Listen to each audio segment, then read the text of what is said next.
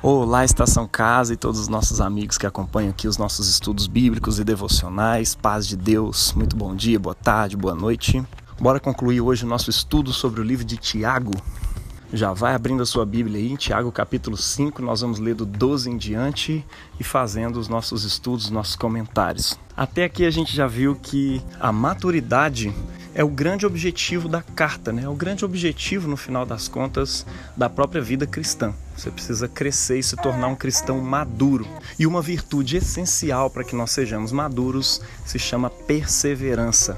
Em outras traduções, vai ser paciência, e alguns vão chamar de determinação. O que é isso, afinal de contas? É a habilidade de continuar naquilo que nós começamos mesmo diante do desânimo, mesmo diante das provações internas e externas que nós sofremos. Por isso que o apóstolo Tiago vai colocar dois tipos de provações, né? Uma externa, por meio das coisas que a gente sofre no dia a dia, perseguições e tudo mais, e também as tentações, ou seja, provações internas, provações que não vêm de Deus, mas sim do nosso próprio coração. E a maturidade ela vai nascer, ela vai brotar, ela vai ser produzida dentro de pessoas que permaneceram na palavra de Deus, mesmo diante de provações externas e internas. Pessoas que permaneceram fiéis a essa palavra que nos gerou.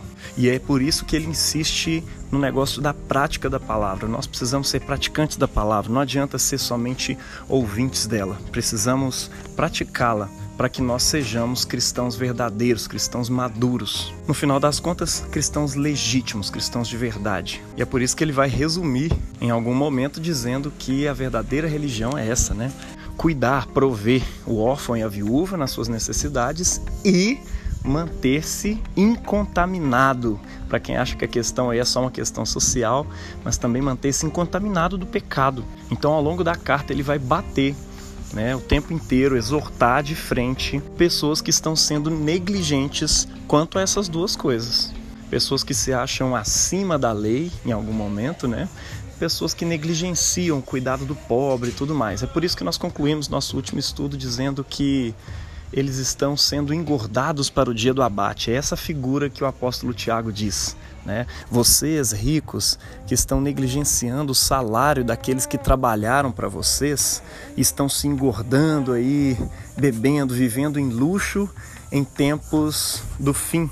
Esse engordamento de vocês, na verdade, já é uma punição de Deus. Né? Como diz o apóstolo Paulo lá em, primeira, em Romanos capítulo 1, por causa disso, Deus os entregou às suas paixões para viverem né, praticando essas coisas impuras, ou seja, a prática do pecado já é uma condenação de Deus, já é Deus entregando eles à prática do pecado.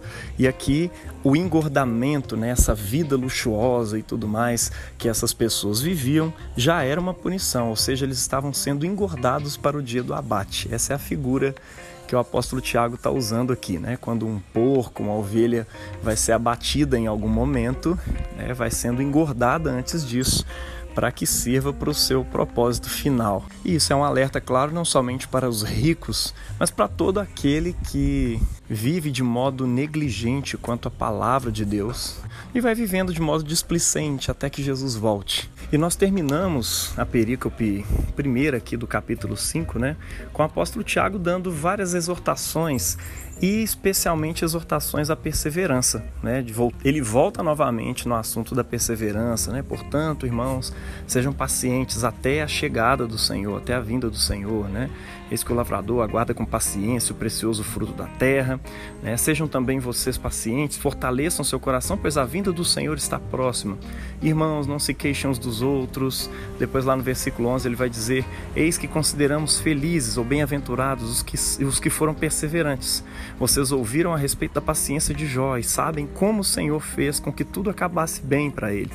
Porque o Senhor é cheio de misericórdia e compaixão. E nós terminamos né, com o versículo 12, onde ele diz: Acima de tudo, meus irmãos, não jurem nem pelo céu nem pela terra, nem por outra coisa qualquer, mas que o sim de vocês seja sim e o não de vocês seja não para que vocês não incorram em condenação, ou seja, pessoas dúbias, pessoas com quem você não pode contar, cuja palavra não vale nada é, são uma preocupação no reino de Deus. Se você é uma pessoa assim, você precisa começar a rever as suas atitudes e ser uma pessoa que, quando você diz, você cumpre aquilo que você diz, você cumpre aquilo que você promete, né? E não fica tentando se fiar a partir né, de juramentos do tipo, ah, juro por Deus, ah, juro pela minha mãe, eu juro por isso, juro por aquilo. Né? Mas enfim, vamos continuar aqui agora. Capítulo, versículo 13, ele diz: Alguém de vocês está sofrendo? Faça oração. Ore. Está sofrendo, meu irmão? Não murmure. Não brigue, não reclame. Ore. Alguém está alegre? Cante louvores. O que, que é isso que ele está dizendo aqui no final das contas, né? Está é, é, tá sofrendo? ore, tá alegre, cante louvores, ou seja, reaja da forma correta e de forma verdadeira também aquilo que você está vivendo, né? Alguém de vocês está doente? Chame os presbíteros da igreja, né? aqueles que cuidam, aqueles que são os pastores, né? Chame os presbíteros da igreja e estes façam oração sobre ele, ungindo-o com óleo em nome do Senhor. E aqui eu quero chamar a atenção para você para o fato de que Deus estabeleceu autoridades dentro da igreja, especialmente né, o presbitério, o clero da igreja, né, que é feito pelos presbíteros, diáconos, bispos, para servir a igreja nesse sentido. E eles têm uma autoridade de agir em nome do Senhor. E aqui ele está dizendo: olha, eles vão ungir com óleo em nome do Senhor, e a oração da fé salvará o enfermo, e o Senhor o levantará. E se houver cometido pecados, estes lhe serão perdoados. Cara, portanto, olha, olha, eu quero emendar aqui o versículo 16, né? Confessem os seus pecados uns aos outros e orem uns pelos outros para que vocês sejam curados. Muito pode, por sua eficácia, a súplica do justo. Meu irmão, quero chamar a atenção aqui para o fato de que os presbíteros são convocados aqui a orar pela saúde dos irmãos, né? e se eles houverem cometido pecados, ele tem uma autoridade de agir em nome do Senhor para anunciar, para declarar o perdão de Deus. É claro, né? Aquele que está realmente arrependido e que confessa, né, o seu pecado com com sinceridade. E é interessante como isso é uma prática muito esquecida dentro do contexto protestante, né? Onde nós, no afã de sermos iconoclastas, né, quebrarmos todos os ícones que realmente não condiziam com a palavra, a gente foi quebrando tudo que fosse católico, tudo que fosse tradicional. É, e nisso a gente perde também uma prática importante que o apóstolo Tiago está orientando aqui, né? Você está doente? Chame o presbítero para que ore, unja com óleo em nome do Senhor. Se houver cometido pecados, esses pecados vão ser perdoados. Ou seja, o presbítero tem uma autoridade de agir em nome do Senhor e declarar o perdão de Deus sobre a sua vida. Ele é não somente uma autoridade, como se ele tivesse a chave disso, desse o perdão a quem ele quisesse, né, e retivesse a quem ele quisesse. Não, ele tem um chamado, ele tem uma ordem de Deus para ministrar cura e ministrar perdão de Deus sobre as pessoas. E é com base nisso que ele vai dizer: confessem, confessem os vossos pecados uns aos outros né? e orem uns pelos outros para que sejam curados. A ideia aqui é que o resultado de pecados não confessados dentro de uma comunidade né, e, consequentemente, não perdoados é que enfermidades começam a alcançar o povo de Deus.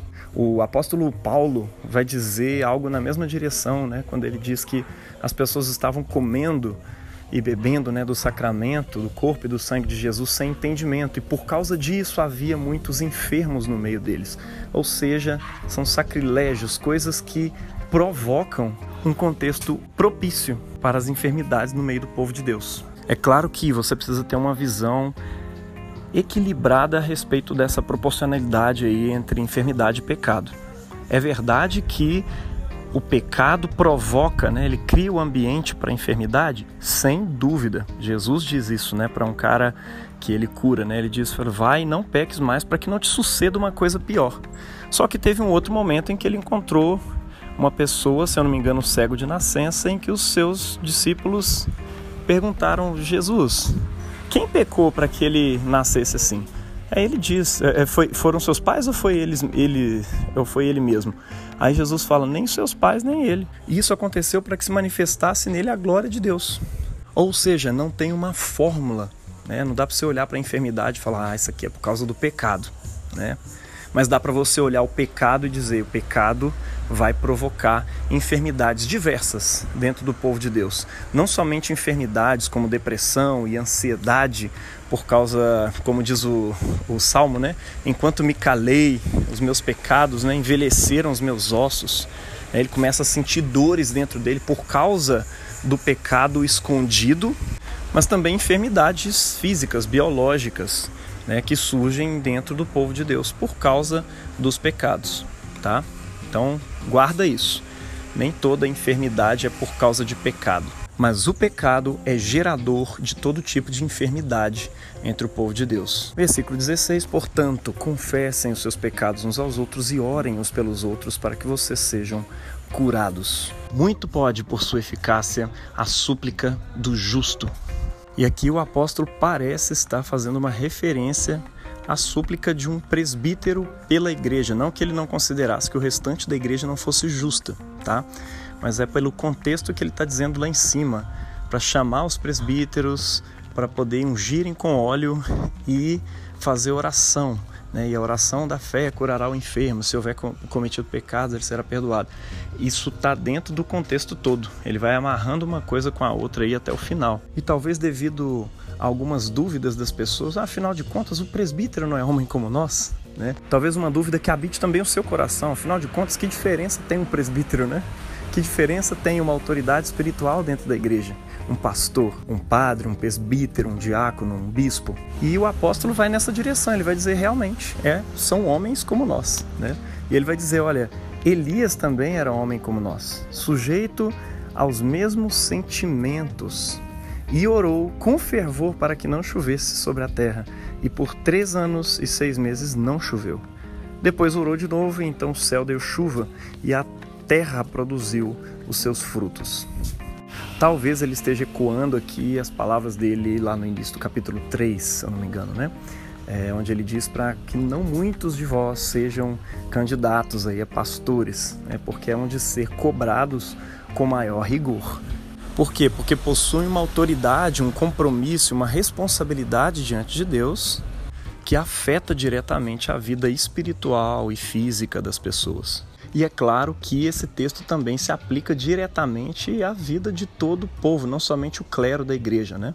Porque, afinal de contas, somos justos por causa de Cristo e temos os nossos ambientes de autoridade, né? Você é autoridade dentro da sua casa, dentro do seu trabalho, talvez seja líder de algum ministério dentro da igreja e tudo mais. Não há um cristão sequer que não seja líder em alguma área que não tem alguma área de influência e Deus quer que você use isso para orar e ministrar em nome de Cristo. E talvez você fique pensando, ah, mas eu sou um ser humano comum, sou nem do clero, né?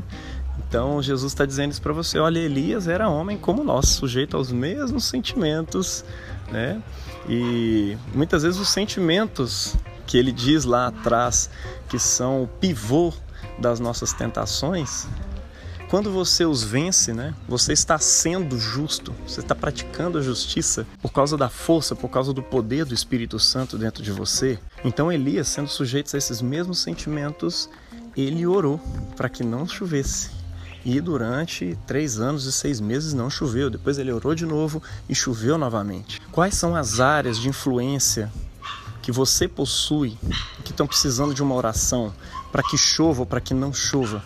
Qual é a área da sua vida que está precisando de uma oração, da oração do justo, da oração de alguém que submete os seus desejos a Deus e que persevera diante da provação? Que área da tua vida está precisando de oração, meu irmão? É aí, esse é o momento de você se levantar, entendendo que você é sim homem normal, comum, sujeito a sentimentos, mas você tem uma abertura, tem uma liberdade, uma autoridade em Cristo para poder levantar a sua voz em oração.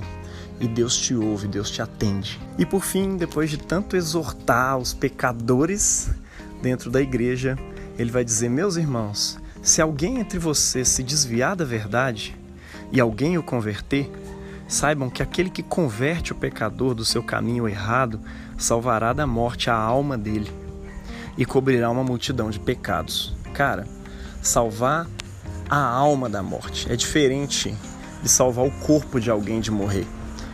Muita gente morre. Muitos cristãos, muitas pessoas justas vão doer, morrer de doenças, morrer no meio de provações, de perseguições e tudo mais. A morte física não é o seu problema. O grande problema é a morte da alma. E é contra isso que o apóstolo Tiago está combatendo, é contra isso que ele está é, é, exortando o tempo inteiro as igrejas sob a sua influência. Então a ideia aqui é que todos os que ouviram o conteúdo dessa carta se proponham, e você também, né, depois de ouvir todo esse estudo, se proponha também a converter o pecador dos seus maus caminhos. Por quê? Porque você está livrando a sua alma da morte. E a morte espiritual é uma coisa séria. Então, assim, logo aqui a gente liga uma coisa na outra, né? Vida em pecado, né? Alguém que passa a se tornar um pecador não no sentido em que todos nós somos pecadores, né, mas de alguém que volta à prática do pecado e não mais se preocupa em se arrepender diante de Deus, em buscar viver uma vida santa, né? Todo aquele cristão que não busca mais viver uma vida santa e que começou a passar pano para alguns pecados ou achar que está acima da lei de Deus em algum aspecto, em alguma coisa, são os que estão aqui diretamente implicados nesse texto. São os pecadores, no sentido em que o apóstolo Tiago está colocando aqui. E são alvo de outros cristãos que precisam converter os seus irmãos dos seus maus caminhos. Por quê? Porque ele vai estar tá salvando a alma deles, salvando o espírito deles da morte. E assim, por meio da conversão, de uma mudança de vida, estará cobrindo uma multidão de pecados. Amém, meus irmãos? Deus abençoe você na prática da palavra que é ministrada ao longo de toda essa carta. Se preciso for, volte lá no início, repete esse estudo todo de novo.